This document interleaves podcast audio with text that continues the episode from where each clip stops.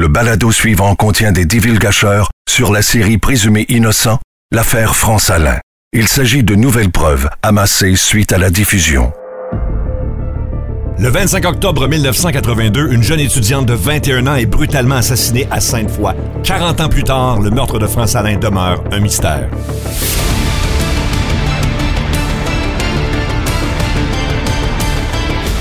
Suspect numéro 1, l'affaire France Alain, épisode 3 avec Marie-Claude Savard et Jenny Carina Gagné. On va parler de Richard Jobin. Richard Jobin qui est, euh, selon nous, celui qui a tiré sur France Alain, mais D'où vient Richard Jobin? Comment c'est arrivé dans notre, euh, dans notre euh, enquête? En fait, au départ, départ, on fait un appel à tous à énergie au début, début de notre processus et on, demande aux gens de communiquer avec nous s'ils ont des informations. Rapidement après l'intervention, je reçois sur Messenger euh, un long laïus qui me dit, mais non, mais c'est réglé cette affaire-là. Si tu veux savoir la vérité sur l'affaire France-Alain, va voir le contrat de délateur de Serge Kennel. Moi, j'ai jamais entendu parler de Serge Canel. Mhm. Là, je comprends pas. Fait que tout de suite, je dis à Serbe, euh, il faut aller voir Serge Canel. Jenny, toi, t'es à la maison à ce moment-là, je te texte pour te dire, j'ai une information selon laquelle il faut avoir le contrat de délateur de Serge Canel. J'appelle un de nos euh, informateurs, collaborateurs, en fait, dans la recherche de cette histoire-là.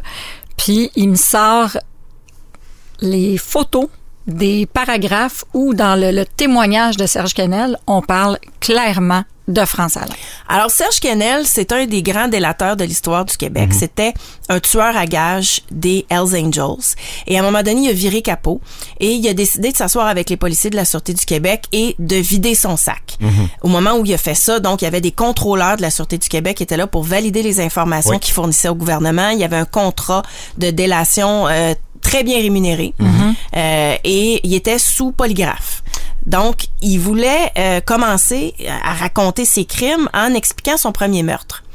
Et c'est dans le récit de son premier meurtre qu'on apprend qu'il a tué un motard euh, d'un club école de Québec, euh, Richard Jobin, et il l'a tué à son garage. Et dans le récit, il dit, bon, dès qu'on est rentré, parce qu'il était avec euh, un de ses acolytes, là, ils l'ont fait à deux, ce mhm. meurtre-là, il dit, on a neutralisé le 12 de Richard Jobin qu'il gardait au-dessus de ses armoires de cuisine, le 12 qui a servi à tuer France Alain. Wow.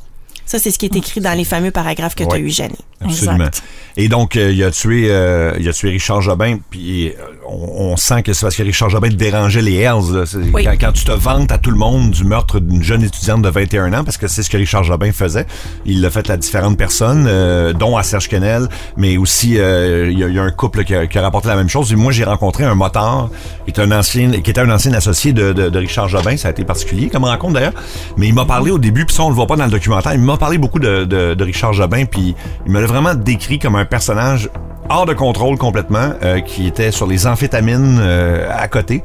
Et on sait ce que ça peut faire à un cerveau qui est déjà peut-être euh, déjà un gars propice à, commettre des crimes, mais là, il était comme vraiment intoxiqué. intoxiqué tout le temps, très très high et offrait vraiment à, différentes personnes, regarde, si t'as un problème, on va te débarrasser de ton problème, puis ouvertement là. Fait que c'est pas ce que les, les groupes de motards comme les Hells apprécient, disons. Moi, j'ai un ancien haut placé de la Sûreté du Québec qui m'a envoyé des documents par courriel, des, euh, des témoignages de l'époque, de, de, différentes arrestations où on parlait de Richard Jobin, parce qu'on cherchait à comprendre le personnage. Mhm.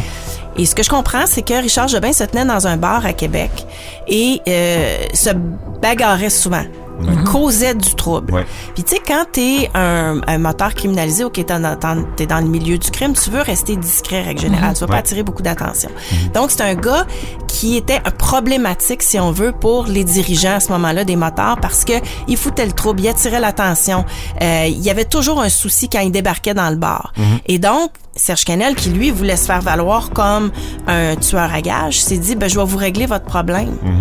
Donc, ce qu'il faut comprendre, c'est que Richard Jobin, c'était pas un gars des Hells, il était dans les clubs écoles, puis euh, c'était un électron libre. Mm Il savait jamais ce qu'il allait faire, ce gars-là. -là, c'était pas un moteur respecté, entre guillemets. Il parlait trop.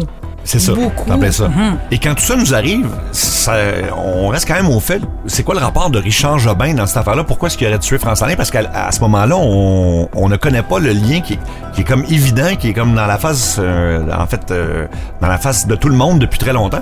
Et c'est que Richard Jobin est le frère de Francine Jobin, qui, elle, travaille à CHRC et qui est la blonde de Benoît Proux pendant des années. En fait, c'est que on sait que au moment du procès, Benoît Prou et Francine Jobin viennent de se faire construire une maison. Mhm. Donc, ils sont en train d'établir une vie, là. Ils ont décidé de s'établir ensemble. Ce qu'on comprend, c'est que Benoît Prou, avant ça, était plutôt volage. Ça, Janie, on le sait, là. Dans tous les documents de l'enquête du coroner, c'est assez clair qu'il y a beaucoup de filles qui appellent pour Benoît oui, Prou. oui, Même, même quand on demande à sa mère, euh, il y a une France qui a téléphoné, elle dit Oui, mais tu sais, juste des France, il y en a plusieurs. Mm-hmm. Fait qu'on peut supposer que, que oui, effectivement, il y avait, il y avait beaucoup d'amis féminines.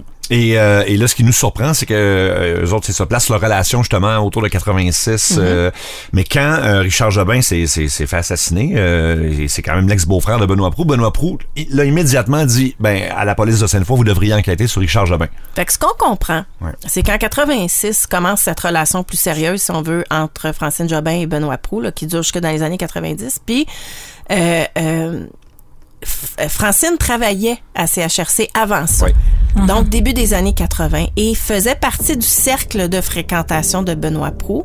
Et dans ce cercle de fréquentation-là, il y avait aussi France Alain. Et euh, ce qui arrive comme un, comme un punch dans le documentaire, euh, puis on s'attendait pas à ça, c'est Ricky D qui travaillait là à l'époque, qui euh, qui place Richard Jobin à la station. Et nous, on, là, on s'attend pas à cette information-là parce que déjà là, le, le lien est comme il est, il est louche, on s'entend. il, y a, y a vraiment comme il y a un lien avec Benoît Proux, il y a un lien avec France Alain, il y a un, Francine Jobin, Richard Jobin. Et là, on apprend que Richard Jobin est tout le temps à la station. Et euh, là, on parle euh, dans la, la, la, la- période du meurtre de France Alain. Fait que c'est un gars qui était proche de la scène de crime, qui offrait à du monde euh, ses services pour éliminer d'autres personnes. Et là, en plus, il y a une proximité avec les animateurs, dont Benoît Proux. Exact. Mais ça, il faut savoir que ça a été vraiment un moment charnière dans toute la recherche puis dans, dans- dans l'enquête, en fait, autour de France Alain, parce que on s'attendait pas à ça. Non. Pour vrai, il n'y a rien qui nous indiquait qu'on allait avoir des, des aveux confirmés de plusieurs personnes d'un potentiel meurtrier de France Alain. Il n'y a rien qui m'annonçait ça, moi, en Non. tout cas. Fait qu'au début, j'ai été assez réfractaire à l'idée. J'étais là, OK, wow, minute. Les gens nous disent, ça reste un moteur, il faut faire attention à la parole d'un moteur. Puis, dans le, dans le documentaire, d'ailleurs, une des entrevues que j'ai beaucoup aimées, moi, c'est l'agent de Serge Canel. C'est lui qui était responsable de Serge Canel. Puis, c'est un gars qui a pas froid aux yeux, là. Il en a vu d'autres. Puis lui, il dit, mais j'ai, j'ai aucune raison de douter des dires de Serge Canel. Il dit, pourquoi ce gars-là, là où il est rendu, me mentirait? En plus, chacune des, euh, chacune des, des, des, Des informations. des informations qu'il donne sont passées au polygraphe. Fait que de là, là, là, tu te dis, OK, ben là, Richard Jobin devient vraiment plus sérieux dans cette histoire-là. Puis après ça, le lien devient juste tellement évident que c'est presque malaisant de pas l'avoir vu, tu sais. En fait, c'est que on se pose la question 40 ans plus tard, quand nous, comme journalistes, on rentre dans ce dossier-là, puis que tout d'un coup, des informations comme ça nous arrivent, on, on se dit, c'est pas possible que ça n'ait pas été enquêté. Donc, on a passé beaucoup, beaucoup de temps à essayer de comprendre pourquoi on se ramassait pas avec plein de cahiers d'enquête de cette histoire-là. Exact. Fait on a douté énormément de nous Ben autres. On se disait, ben, on est en train de, de, de se faire avoir. Il y avait quelque chose qui faisait que c'était impossible parce que autrement, on en aurait entendu parler. Puis, puis ça, ça a été long à, placer ça dans notre tête. Ah oui? Moi, j'ai combien de policiers? Je, je peux pas vous dire, là.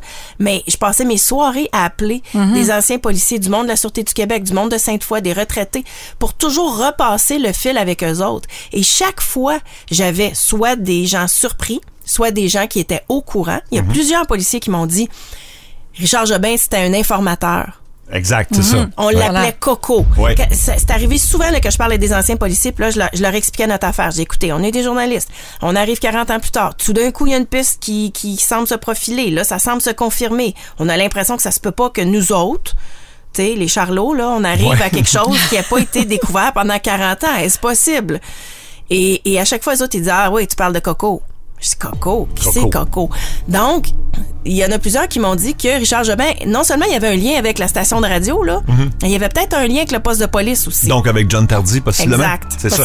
Mais ce qui, ce qui est étrange, c'est justement ça, c'est que quand euh, Benoît Proux demande à la police de Sainte-Foy d'enquêter là-dessus, la réponse est tout de suite non, non, non, euh, on a fait les, les- les vérifications puis il a rien. Mais tu sais, c'est la, c'est la réaction instantanée. C'est pas deux semaines, deux semaines après la demande de Benoît Proux, c'est la, la, la, la déclaration officielle. Il voulait pas rien savoir de cette, histoire-là. Au niveau du contenu, moi, c'est ce qui m'a fait peur. Je me dis, voyons, la police a une réponse tellement rapide et tellement claire et tellement courte. Il faut que ce gars-là soit hors service, tu sais, ou, pas disponible pendant ces dates-là d'une façon tellement claire. Il faut qu'il ait été en prison, en voyage, je sais pas. Mhm. Mais je me disais, c'est sûr que Richard Jobin, il faut vérifier. Il était-tu en prison pendant ces dates-là? Il était-tu parti en voyage? Il était-tu à l'extérieur? Il, était-tu sous l'emprise de quelqu'un? Je, je sais pas, mais la réponse des policiers était tellement radicale, était tellement, il n'y a rien enquêté de ce côté-là mhm. que je me disais, il faut clarifier ça. Puis, Mère-Claude, tu l'as dit, t'as passé des soirées mhm. au téléphone avec des mhm. policiers, puis on sait que c'est pas le cas. On sait que Richard Jobin était absolument libre dans les rues de Québec euh, mhm. aux dates, euh, à la date, en fait, du meurtre de France Alain. En fait, il, il, il dealait de la drogue à ce moment-là. C'est comme ça que Serge Canel l'a rencontré. C'est comme ça que le moteur que tu as rencontré aussi. En fait, tous les gens le connaissaient comme ça. Mhm. Il était une plaque tournante, si on veut, du trafic de stupéfiants dans son coin. Donc, il rencontrait beaucoup de gens. Il était, il était donc libre. Là, ses liens avec, euh, en tant qu'informateur policier, ben, ça reste à voir. Moi, il y a plusieurs policiers qui me l'ont dit. On l'appelait mhm. Coco, c'était ça qu'il faisait. Donc, il était à la station de radio en même temps.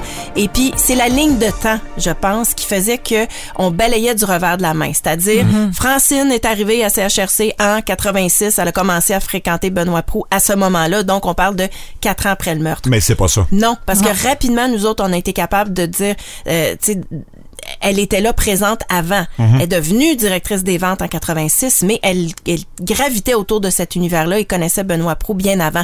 Et ça, il y a plusieurs personnes qui nous l'ont confirmé. Donc, quand on arrivait avec ça, dire, ben, écoutez, attendez deux secondes, là, la ligne de temps, Êtes-vous bien certain de l'avoir mhm. établi mhm. comme il faut? Parce qu'il y a aussi d'autres policiers de Sainte-Foy euh, de l'époque qui, euh, qui t'a parlé, puis à qui on a parlé, puis là, c'était, ben oui, Richard Jamin, mais c'est quoi le rapport avec Benoît Prou puis avec France Alain? Mhm. Parce que c'est comme si le lien avait pas été fait.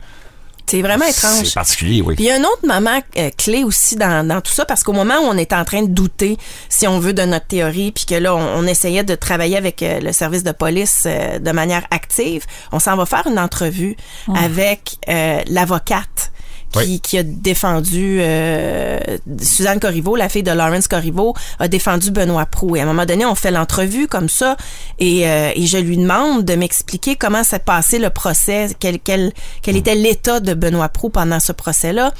Et elle nous a dit, ben Benoît Pro était plus impassible. C'était quelqu'un qui était beaucoup plus détaché de ses émotions. Donc, euh, il se présentait tous les jours. C'était difficile pour lui, mais en même temps, il était capable de se contenir. Mais sa conjointe, mm-hmm était était malade, avait de la difficulté, il fallait il fallait mettre un lit de camp mhm. euh, dans, dans l'espèce de petite salle qui était réservée à l'accusé là parce qu'il était en liberté pendant son procès. Et, et, elle vivait difficilement, était torturée pendant tout le long des procédures. Et forcément on se dit ben là à un moment donné, petite affaire là, une petite affaire là, une autre petite affaire là, tu dis ben et est-ce que c'est vraiment possible que, qu'elle ait tout simplement su des choses? C'est ça, dans, dans cette histoire, c'est qui savait quoi? Oui. En fait, le plus simple aurait été qu'elle nous parle, puis qu'elle nous dise, j'ai rien à voir là-dedans. Mais on n'est pas arrivé à avoir cette conversation-là parce qu'elle a continué à la pousser du revers de la main. Elle était très émotive à chaque fois qu'on lui a parlé. Puis euh, c'était un dossier qui était encore explosif là, dans sa vie. Puis là, on sait que le, bon, la police de Québec nous disait que le dossier n'a jamais été fermé parce que c'est un meurtre non résolu, mais le, dossier est à nouveau actif à cause du documentaire. Il y a, on sait, on a plusieurs sources dans la police de Québec qui nous ont confirmé qu'il y avait au moins un enquêteur qui est là-dessus à temps plein en ce moment. Fait que qui va rencontrer, mais il y a des gens rencontrés, mettons. Ben ça, c'est la bonne nouvelle parce que ce qu'on comprend, c'est que le dossier n'a jamais été fermé puis a été réactivé à certains moments dans le temps. Mhm. OK? Ça, on, le comprend, là. Euh, là, 40 ans plus tard, avec le documentaire qui arrive puis avec les informations, moi, ça me rassure de savoir que t'as quelqu'un qui travaille puis qui parce parce qu'il y en a encore des gens vivants là. On, le ah répète tout le temps puis je, le sais là, mais faut quand même le dire. Il y a, peut-être des gens qui ont des informations encore puis qu'il faudra aller les chercher tout de suite. C'est l'objectif. Tu sais, nous on fait tout ça, mais mais ultimement c'est la victime qui compte là-dedans. Exact. Puis le côté quand même, puis on, va le dire dans, dans, le podcast, en tout cas en date d'aujourd'hui, euh, la police ne nous a pas contactés directement. Nous, on sait qu'ils ont réouvert l'enquête à cause du documentaire et tout ça. Euh, on sait qu'ils contactent euh, différentes personnes, mais nous, donc, qui, ont des informations, puis qui, on essaie juste d'aider. On, on prétend pas qu'on a toutes les solutions, mais on a, on a peut-être des noms à suggérer qu'ils pourraient rencontrer. en tout cas, on n'a pas eu de contact avec avec la police. Il y, a un côté là-dedans où on dirait que je sais pas si ça leur plaît pas que ça se soit fait comme ça puis par nous mais en même temps, il y aurait, y aurait tout avantage à. Absolument. je pense qu'on est tous très ouverts. S'ils nous contactaient, on serait juste contents. Puis à la limite, s'ils nous contactaient juste pour nous dire, ben ça n'a pas de sens, voici les raisons. OK, parfait. Mais pour l'instant, tout a du sens, puis on a des confirmations mhm. de plusieurs personnes. Tu sais, dans la saison 1 de, de Présumé innocent, quand on avait fait l'affaire Michel Perron, mhm. des, des, mois après la diffusion, Jean-Pierre Léger de Saint-Hubert, Saint et, et, nous a amené manger les mhm. trois. Et il a été capable de remplir les blancs qui manquaient dans notre histoire. Le sentiment d'accomplissement puis de compréhension qu'on a eu était majeur parce que nous, on, on avait des, des informations, lui avait des informations puis quand on était capable de tout mettre ça ensemble, ben on a pu se dire qu'on avait clos ce dossier-là. Mm-hmm. Si on pouvait faire ça avec la police, mm-hmm. nos informations, leurs informations, nos interrogations, leurs réponses et vice-versa, ben, il me semble qu'on arriverait peut-être à quelque chose.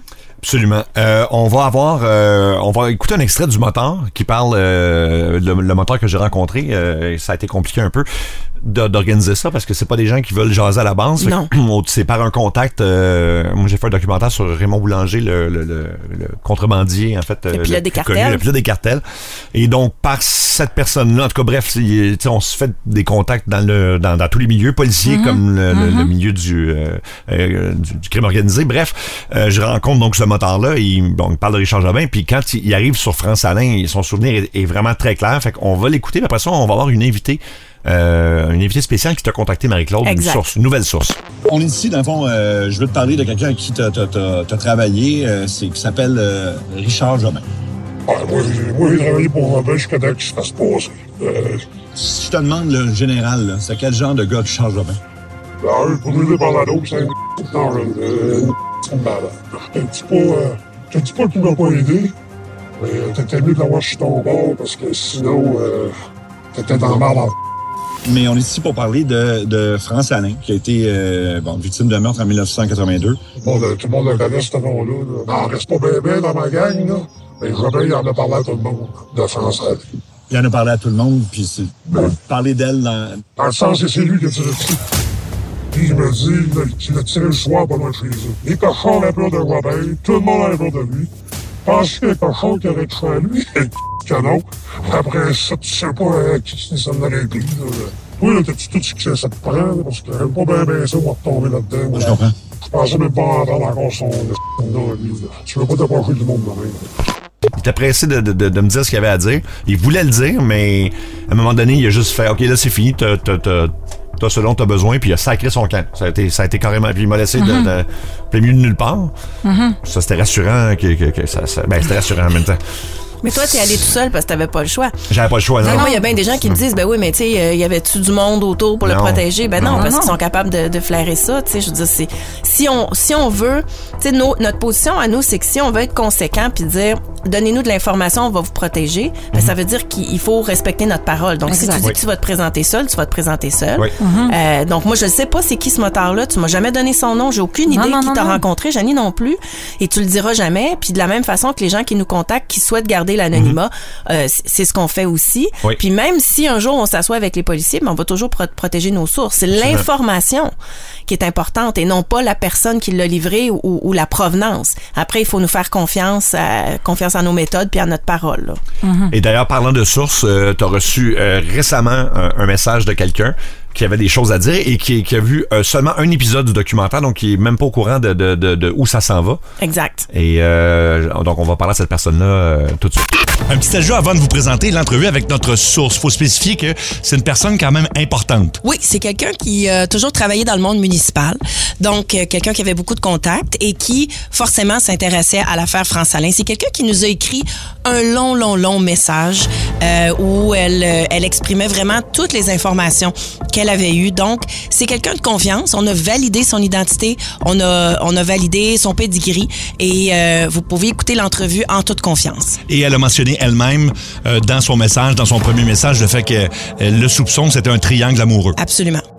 Marie-Claude, il y a une source qui t'a contacté qu'on va euh, appeler Juliette aujourd'hui parce qu'on va protéger son identité, mais qui avait des informations très intéressantes et elle est en bout de ligne. Oui, c'est à la suite euh, du visionnement du premier épisode, je crois, Juliette, que euh, vous vous êtes dit, bon, ben, je vais, je vais prendre l'adresse courriel ou je vais contacter Marie-Claude tout simplement pour lui donner des informations, c'est ça?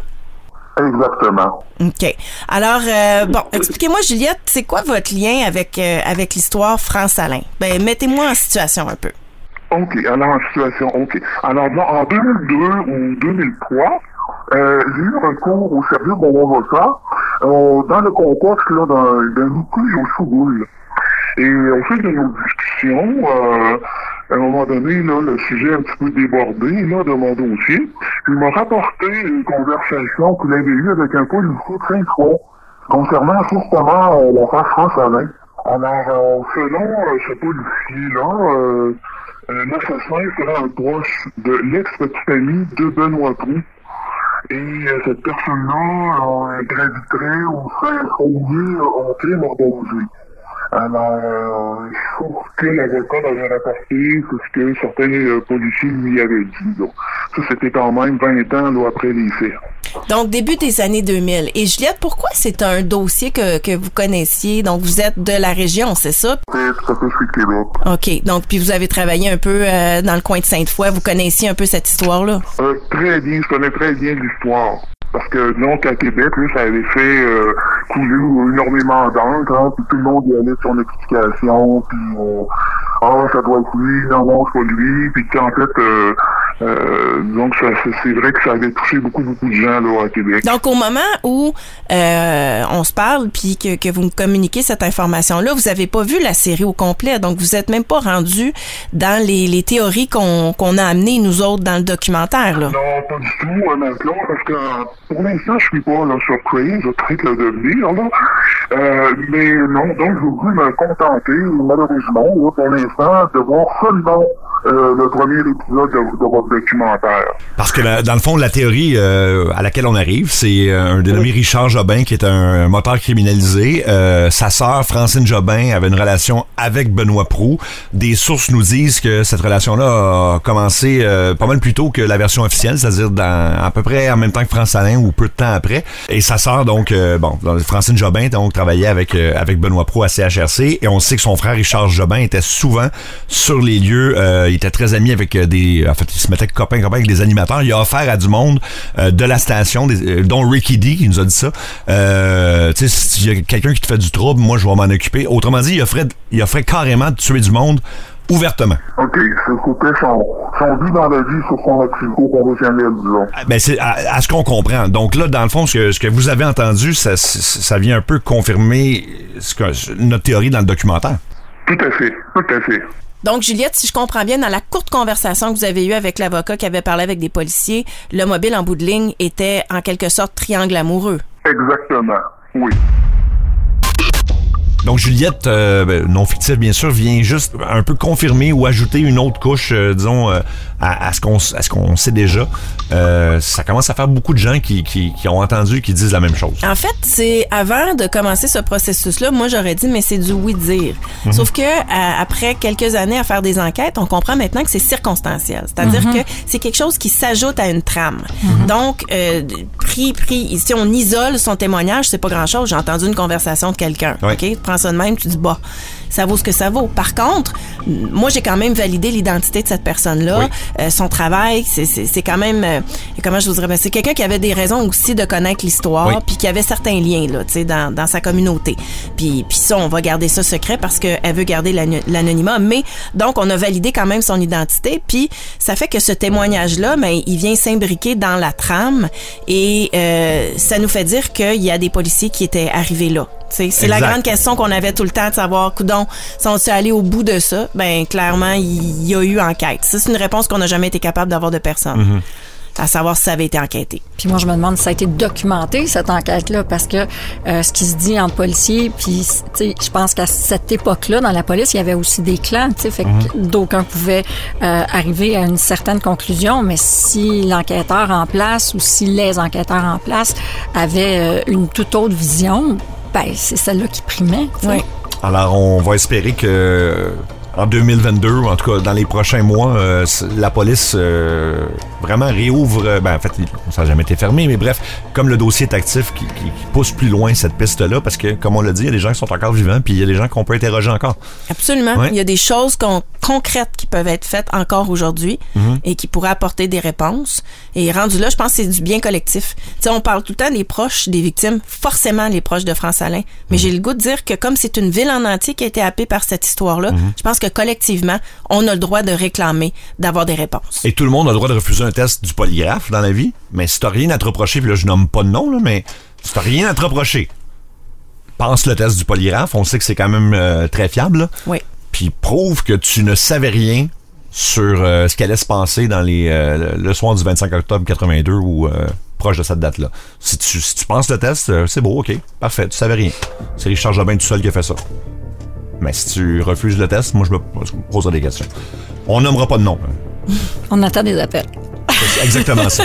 Fait que, euh, à la police de Québec, on est disponible pour vous parler quand vous voulez. Affairealain@gmail.com. Ouais, tu veux que... Oui, absolument, si vous avez des informations. Ou sinon, la police peut écouter le podcast au complet, puis je pense qu'ils vont avoir une bonne idée de Ouais. où se diriger.